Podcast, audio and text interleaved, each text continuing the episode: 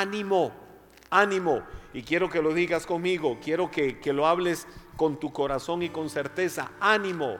¿Por qué ánimo? Porque nos desanimamos. ¿Por qué ánimo? Porque pasamos pruebas. ¿Por qué ánimo? Porque a veces no vemos una puerta abierta cuando desearíamos que esa puerta se, se abra para encontrar respuesta a las diferentes situaciones. ¿Por qué ánimo? Porque muchas veces las emociones, que por cierto son fluctuantes, te piden algún día, otro día te piden otra cosa. ¿Por qué ánimo? Porque tenemos que aprender a vivir por convicciones. ¿Qué es vivir por convicciones? Bueno, yo creo en algo, eh, no lo creo solo porque decidí creerlo y sin saber por qué lo creo. No lo creo solo porque me parece que aquello es lo bueno. No, no, cuando yo creo algo, la palabra creer es convicción. La palabra creer es eh, convencimiento pleno. Cuando yo creo en algo es porque hay evidencia de por qué creo en aquello, de por qué creo en que, por ejemplo, ¿quién nunca me va a fallar? Dios. Creo en que Dios nunca me va a fallar, nunca me va a fallar. Creo en que el Paz Henry me va a fallar, tienes que creerlo. Tienes que creerlo, ¿por qué? Porque yo no tengo la capacidad de Dios de ser omnisciente, omnipresente, omnisapiente y omnipotente. Cuatro atributos te acabo de mencionar que tiene Dios. Dios es omnisapiente, toda sabiduría. Yo no soy toda sabiduría. Dios es omnipotente, Dios es todopoderoso, yo no soy todopoderoso. Dios es omnipresente, Dios está presente en todo lugar, yo no puedo estar presente en todo lugar. Eh, Dios es, ya te mencioné, sapiente, potente, eh, presente y, Dios siempre va a estar ahí. Nosotros los seres humanos somos limitados. Eh, ah, bueno, Dios es omnisciente, me faltó esa. Omnisciente, ¿qué significa? Que Dios conoce aún lo más oculto de tus pensamientos. Yo no puedo saber qué estás pensando, puedo sospechar.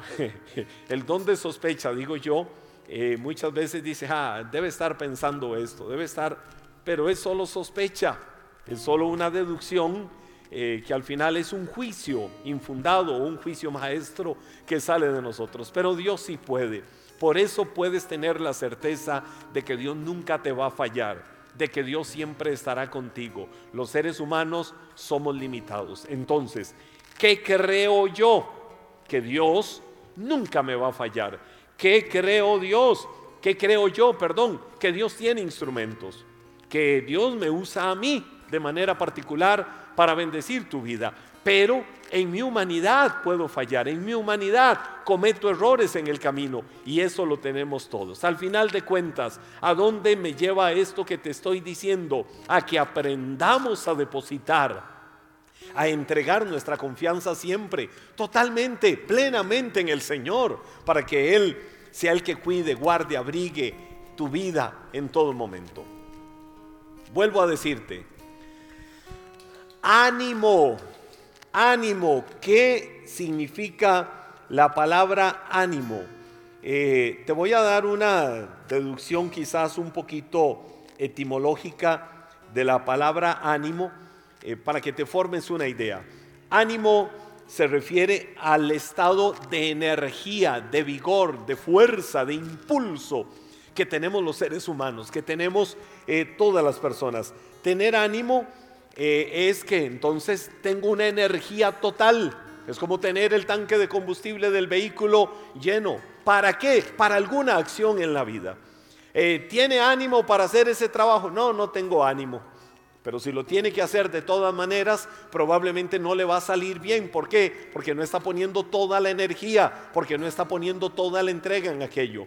¿Tiene ánimo para ir a perdonar? ¿Tiene ánimo para ir a realizar aquello. No, no tengo el ánimo.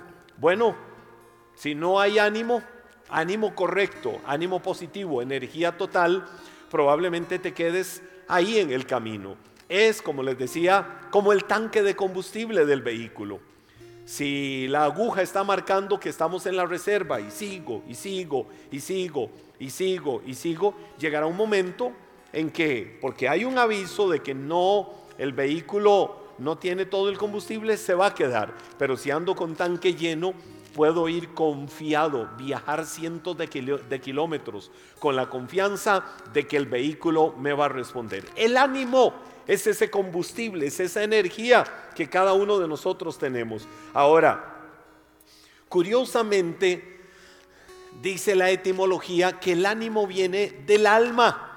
¡Wow! Viene del alma. Y cuando la, la definición dice que el ánimo viene del alma, entonces podemos comprender que todo esto está eh, conectado.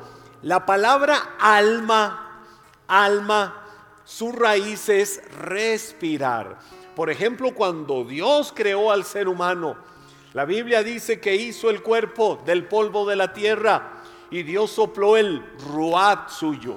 La palabra ruat esa palabra hebrea significa su respirar. Dios sopló. El respirar de Dios lo puso sobre aquel ser que él había creado. Y la Biblia dice que fue un alma viviente.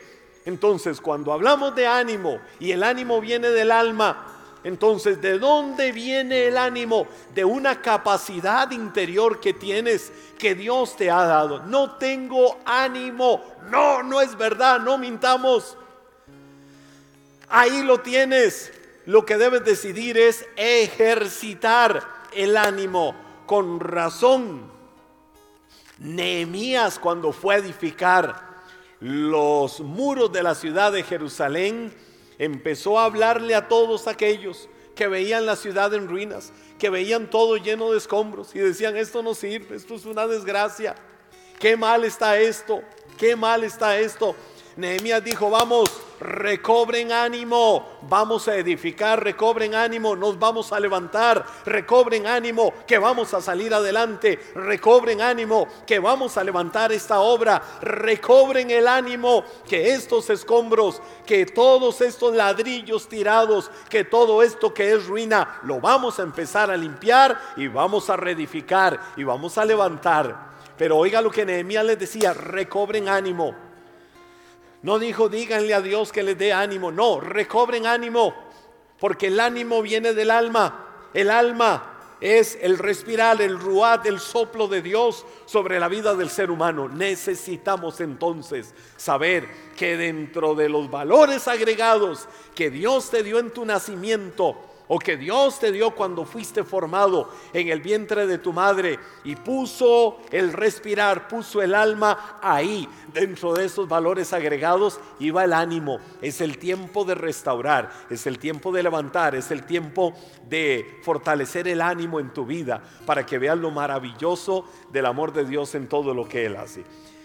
Ah, y quiero mencionarte eh, en cuanto a esto del ánimo, unos versículos bíblicos. Quiero eh, tomarme unos minutos para mencionarte algunos versículos que por sí mismos son un bálsamo del cielo, que ministran hasta el alma que se siente literalmente derrotada, afligida, que se siente doblegada.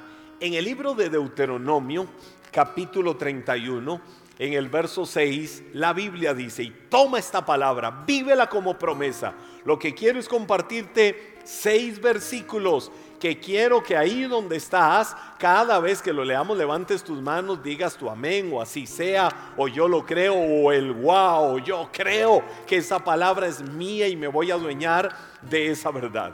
Deuteronomio 31.6, que dice, así que sé fuerte y valiente. Yo sé que ya más de uno está diciendo, lo tomo, lo creo, me adueño de esa verdad, voy a ser fuerte y valiente. No tengas miedo, ni, te, ni sientas pánico frente a ellos. ¿Quiénes son ellos? Bueno, ya en el contexto histórico del versículo hablaba de todos los enemigos. De igual manera, hoy tienes que pensar cuáles son toda la lista de enemigos que te provocan miedo ¿Cuál es toda la lista de enemigos que te han creado hasta crisis de pánico? La Biblia dice, sé fuerte y valiente. Esa parte la tienes que tener. La Biblia no esconde que, que venga pánico. La Biblia no esconde que venga ansiedad. La Biblia no esconde que te pueda en algún momento querer seducir el temor y encarcelarte tras los barrotes de esa pesadilla de miedos que muchas veces vienen por situaciones que la vida nos presenta como seres humanos. Pero ¿qué dice la palabra? Sé fuerte y sé valiente. Pero ¿Cómo logro ser fuerte y valiente? Dice la Biblia, porque el Señor tu Dios, Él mismo va delante de ti. No te fallará. Wow. No te fallará. Dios no te va a fallar, ni te va a abandonar. Por eso te decía, los seres humanos somos limitados y yo te puedo fallar y yo te puedo abandonar, pero Dios nunca te va a fallar, Dios nunca te va a abandonar. Así es que hoy, vamos, recobra ánimo, recobra las fuerzas de tu vida. Eh, hay pánico, hay ansiedad, hay miedos, hay situaciones que a veces quieren venir a oscurecer y nublar el camino por el que vas, vienen a poner una penumbra delante de tus ojos y dices, ¿por dónde camino? Vamos, recobra ánimo. Vamos, levántate con fuerza. La Biblia dice, el Señor va delante de ti como poderoso gigante. El Señor va delante de ti frente a tus enemigos. Nunca te abandonará, nunca te desamparará. Pero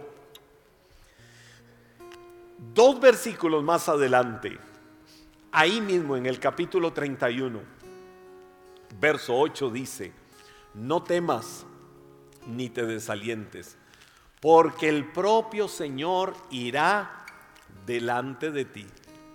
¿A dónde irá Dios? Delante de ti. Él estará contigo, no te fallará, ni te abandonará. Wow, ¿qué hará Dios? No importa por dónde pases, no importa la situación que estés viviendo.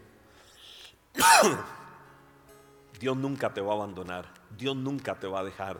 Dios nunca te va a desamparar. Su amor estará cercano a tu vida, cualquiera sea la circunstancia que tengas que enfrentar. Vayas donde vayas, Él va como poderoso gigante. Vayas por donde vayas, con razón Pablo también dijo, escribiéndole a los romanos, si Dios está conmigo, ¿quién contra mí? Si Él no nos negó ni a su propio Hijo, ¿cómo no nos va a dar con Él todas las cosas? Por eso Pablo muy seguro en medio de las situaciones que pudieran estar viviendo, les dijo, ni lo alto, ni lo profundo, ni la vida, ni la muerte, ni ángeles, ni principados, ni potestades, ni ninguna otra cosa creada te va a separar del amor de Dios. ¿Por qué? Porque el amor de Dios tiene como fundamento a Cristo Jesús. Si estás pasando por pruebas, si estás pasando por dificultades, si estás pasando por desánimos, pero eso no te va a doblegar, porque la promesa del Señor es que Él estará contigo siempre. Nunca nunca te dejará, nunca te abandonará. Y la Biblia dice que Él mismo, que Él mismo, que Dios mismo irá delante tuyo y te va a defender. Pero bueno, sigamos. ¿Sabes qué dice el Salmo 27, verso 1? Para que hoy cargues el tanque de combustible de fe y de ánimo en tu vida, dice la Biblia, Salmo 27, verso 1 el Señor es mi, mi, mi, mi, mi, mi, mi, y me quedo ahí un momento. Quiero que lo digas conmigo, mi, mi, vamos, dilo conmigo, mi, mi qué, el Señor es mi. Eh, esa expresión, esa expresión lo que está hablando es de sentido de pertenencia, sentido de propiedad, algo adherido, algo añadido algo que está ahí, ligado, arraigado a las fibras más profundas del corazón. El Señor es mi, mi, mi qué, mi luz. Ah, no hay oscuridad. Cuando venga la oscuridad, cuando vengan esas nubes oscuras de miedos, de temores, de angustias, de problemas, de crisis financiera, de soledad, de insatisfacción, de desconsuelo, de incertidumbre por las situaciones de la vida y quieran oscurecer el camino, la Biblia dice, el Señor es mi luz y mi, ¿qué dice? Mi salvación. Es decir, nunca nunca te vas a ir al precipicio del fracaso porque Él es tu Salvador. Él es el que te sostiene, Él es el que te guarda. Y dices, o dice la palabra, entonces, si el Señor es mi luz y mi salvación, entonces, ¿por qué habría de temer? El Señor es mi, otra vez sentido de, de pertenencia. ¿Qué cosa? Mi fortaleza. ¿Y qué hace?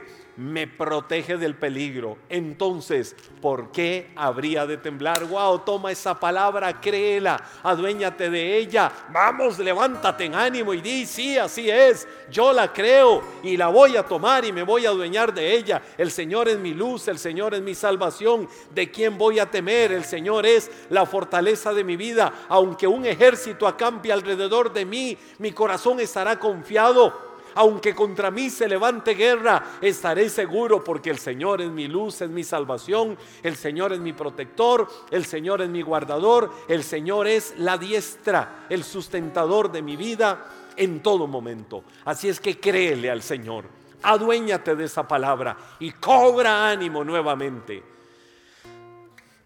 ¿Sabes qué dice otro salmo? Te dije que te iba a mencionar seis citas bíblicas, seis versículos.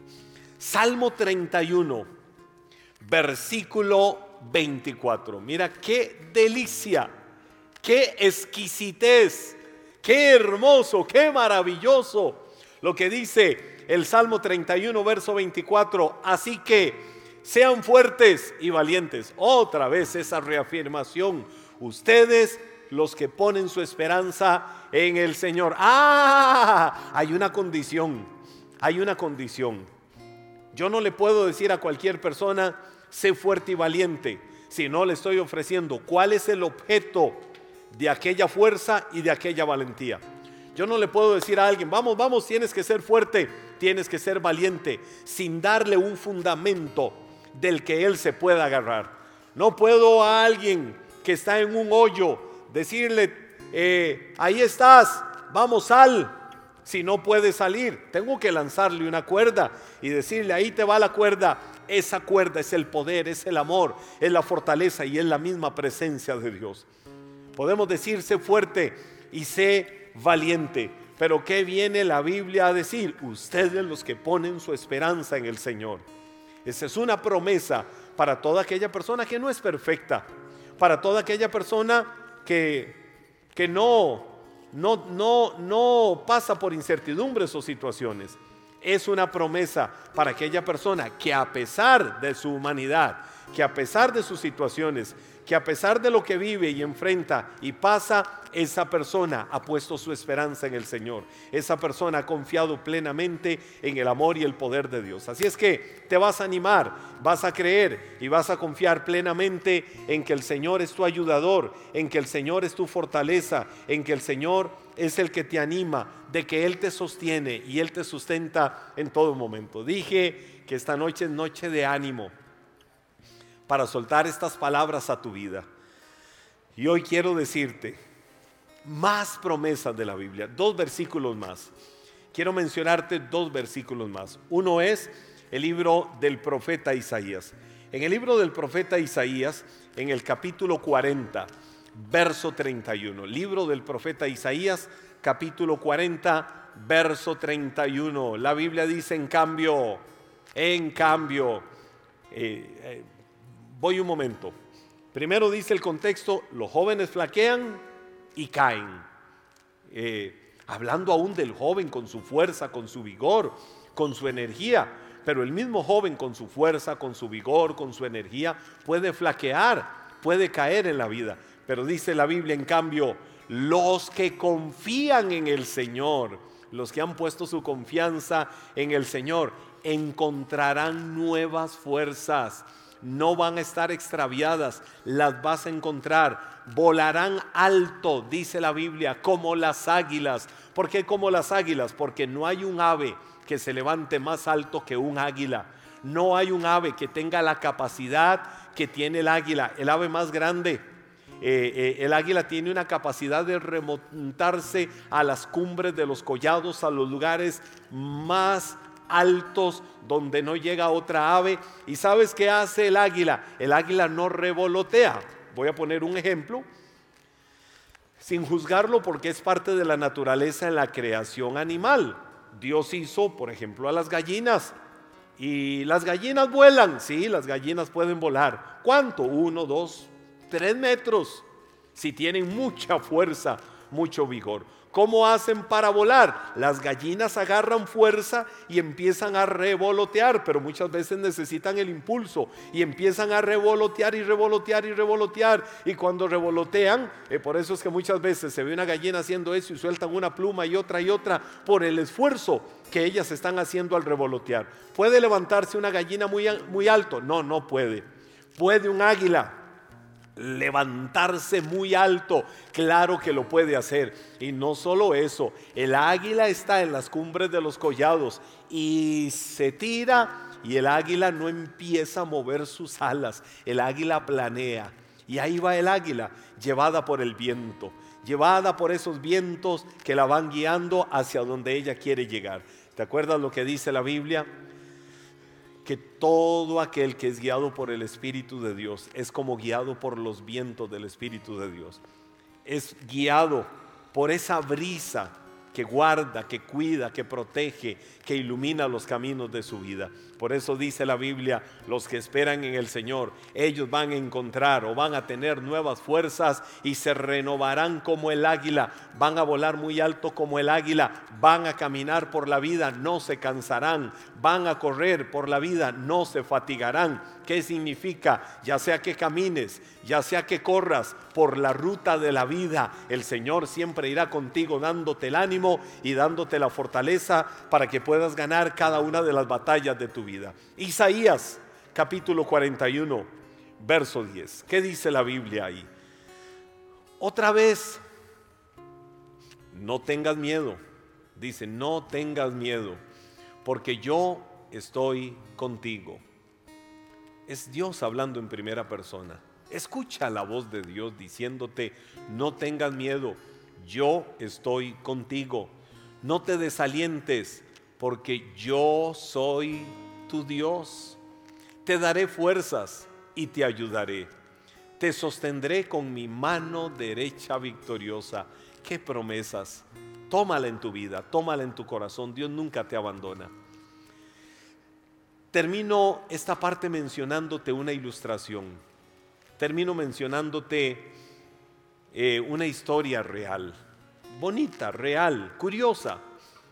Eh, uno de los grandes revolucionarios de la industria automovilística ya hace muchos años fue Henry Ford y revolucionó. Había muchas competencias en ese tiempo, pero Henry Ford fue todo un revolucionario.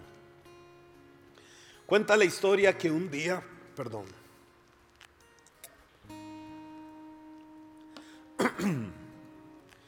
Cuenta la historia que un día, eso es lo bonito de estar en vivo, aquí no se edita nada. Un hombre iba con su vehículo por el camino. Resulta que tuvo un desperfecto mecánico su vehículo en el camino. En medio de aquella situación, aquel camino eh, lejano, una carretera eh, donde costaba ver un vehículo transitar en aquellos tiempos, imagínense, no había una población tan alta como la que tienen los Estados Unidos hoy en día.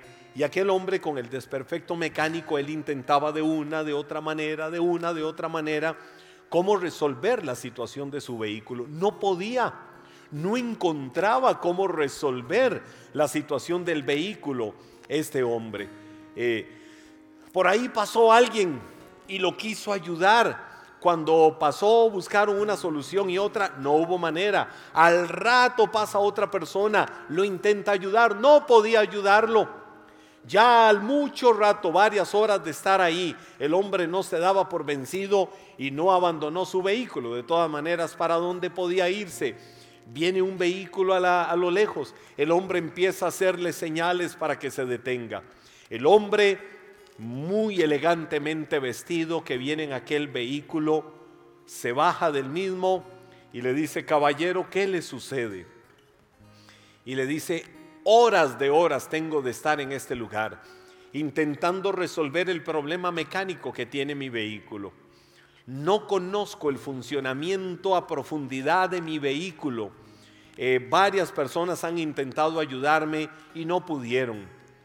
Lo veo a usted pasar por aquí y uno más que pasa pudiera quizás ayudarme. Aquel hombre solo se sonríe y le dice, caballero, lo voy a ayudar. Móntese al vehículo. El hombre, su hermosa camisa blanca, eh, se quita los broches de la misma, empieza a darle vuelta a, a la camisa, se va adelante al motor del vehículo, solo mete la mano por ahí y le dice al hombre, cuando yo le doy la señal, arranque el vehículo. Nada más se escuchó como un El hombre, donde movió algo, alguna pieza en el aparato mecánico del vehículo en aquel tiempo. Le dijo al chofer, arránquelo. Y el hombre lo arrancó inmediatamente. Se baja el hombre y dice, por Dios, ¿quién es usted? ¿Qué acaba de hacer? ¿Cómo lo solucionó? Tan fácil. Hemos intentado por horas, he buscado una y mil maneras. Yo le decía a Dios, Dios, mándame un ángel que me ayude a resolver esto. ¡Wow! Pero usted lo hizo de una manera muy fácil. Oiga, ¿cómo se llama usted, caballero? El hombre en su hablar pausado lo vuelve a ver con una sonrisa y le dice, caballero, mucho gusto, yo me llamo Henry Ford, el creador de este vehículo que usted conduce. ¡Wow! ¿Cómo no lo iba a resolver y arreglar fácilmente si era el mismo manufacturador, si era el mismo creador de aquel vehículo? ¿Quién te puede resolver los problemas de la vida? ¿Quién te puede resolver las diferentes situaciones que pudieras enfrentar en tu vida? Muchas veces buscamos por un lado y por otro lado la respuesta. Muchas veces apelamos a malas compañías. Muchas veces apelamos al consejo incorrecto. Muchas veces apelamos a actitudes rebeldes. La mejor manera es que acudas al creador del vehículo de tu vida. Acude a Dios. Acude al Señor. Acude a Dios que Él sabe tener cuidado de tu vida que Él sabe cómo llegar a donde está la necesidad, que Él sabe cómo llegar a donde está la situación que puede ser solventada. ¿Cómo se logra? Solo rindiéndole la vida, rindiéndole el corazón, diciéndole, Señor, yo te necesito, más que el mismo aire que respiro, más que la misma vida, más que el mismo alimento, más que el mismo vestido, más que cualquier cosa. Dios, yo te necesito en mi vida siempre. Hoy dile al Señor, Dios, ven a mi vida, ven a mi corazón. Señor, toma control de todo mi ser. Que tú seas el amo, el dueño, el Señor de mi vida, de este, desde este momento, desde ahora y para siempre. Que tú me gobiernes en mi caminar y en todo lo que yo emprenda y haga en la vida. Quiero, Señor, que tú siempre seas el Dios de mi vida. Amén, amén. Y yo te invito y te animo para que tomes la mejor decisión de alimentarte de fe, de ánimo, de confianza en el creador de tu vida, en el Dios que te ha creado, en el Dios que te ha hecho con un amor eterno, en el Dios que te ha visto y te ha creado y te ha tejido y te ha cuajado, como dice Job, en lo oculto, en el vientre de tu madre. Te fue tejiendo con amor y amor y hoy estás acá. Eres producto de la obra creativa de Dios. Eres producto del amor de Dios. No eres un error, no eres un accidente cósmico, no eres el resultado de que un espermatozoide se fue por mal camino y fecundó un óvulo. No, estamos acá con un maravilloso propósito. Vive tu propósito cada día. Avanza, avanza creativamente a saber y entender cada día lo maravilloso de la vida y del amor que Dios ha depositado por su Espíritu Santo en tu vida. Somos la familia de Iglesia Maná. Iglesia Maná nació en el corazón de Dios hace 18 años para bendecir, para edificar, para animar tu vida, para ayudarte, para que puedas abrazarte del amor de Dios y sepas que hay un amigo en el que puedes confiar que te va a ayudar a dar un paso más en la vida. Ese es Cristo Jesús.